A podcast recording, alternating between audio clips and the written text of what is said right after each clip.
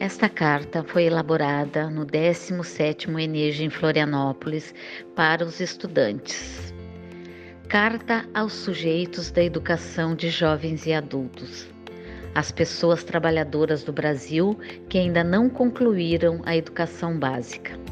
Nós, dos fóruns de Educação de Jovens e Adultos, EJA, do Brasil, reunidos no 17º Encontro Nacional de Educação de Jovens e Adultos, ENEJA, em Florianópolis, nos dias 4 a 7 de agosto, para pensar educação, trabalho e capitalismo, impactos, lutas e resistência na EJA, convidamos vocês a se juntarem a nós nessa luta em defesa do direito à vida digna e à educação de todas as pessoas, num contexto de eleições no país onde precisamos derrotar o projeto de destruição de todos os direitos humanos em curso. Ainda há, no Brasil do século XXI, 11 milhões de pessoas acima de 15 anos de idade que não foram alfabetizadas e em torno de 70 milhões de jovens, adultas e idosas que não concluíram a educação básica. Essa realidade não é resultado da falta de esforço ou interesse da população pela educação. São 12 milhões de pessoas desempregadas, 40 milhões no trabalho informal outras em várias formas de trabalho escravo.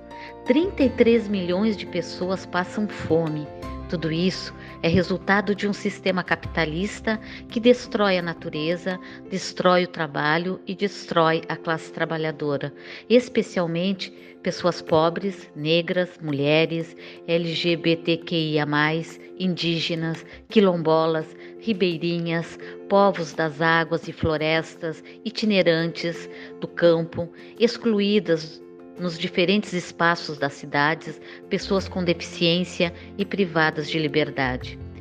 Para enfrentarmos as desigualdades no nosso país, que atinge a classe trabalhadora, convidamos vocês a se somarem a nós neste movimento dos fóruns de EJA, que reúne pessoas educandas, trabalhadoras da educação, instituições, entidades, movimentos populares e sindicais em todos os estados do Brasil, para, primeiro, defender que em nosso país sejam criadas e ampliadas ofertas públicas de educação para pessoas trabalhadoras em horários diferentes, em locais que favoreçam a chegada e sua permanência, onde a aprendizagem contribua para nos tornarmos livres, conscientes e capazes de contribuir para construir uma sociedade justa.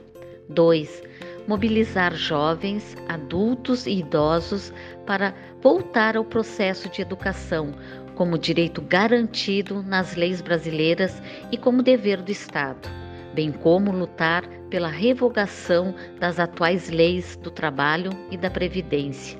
3.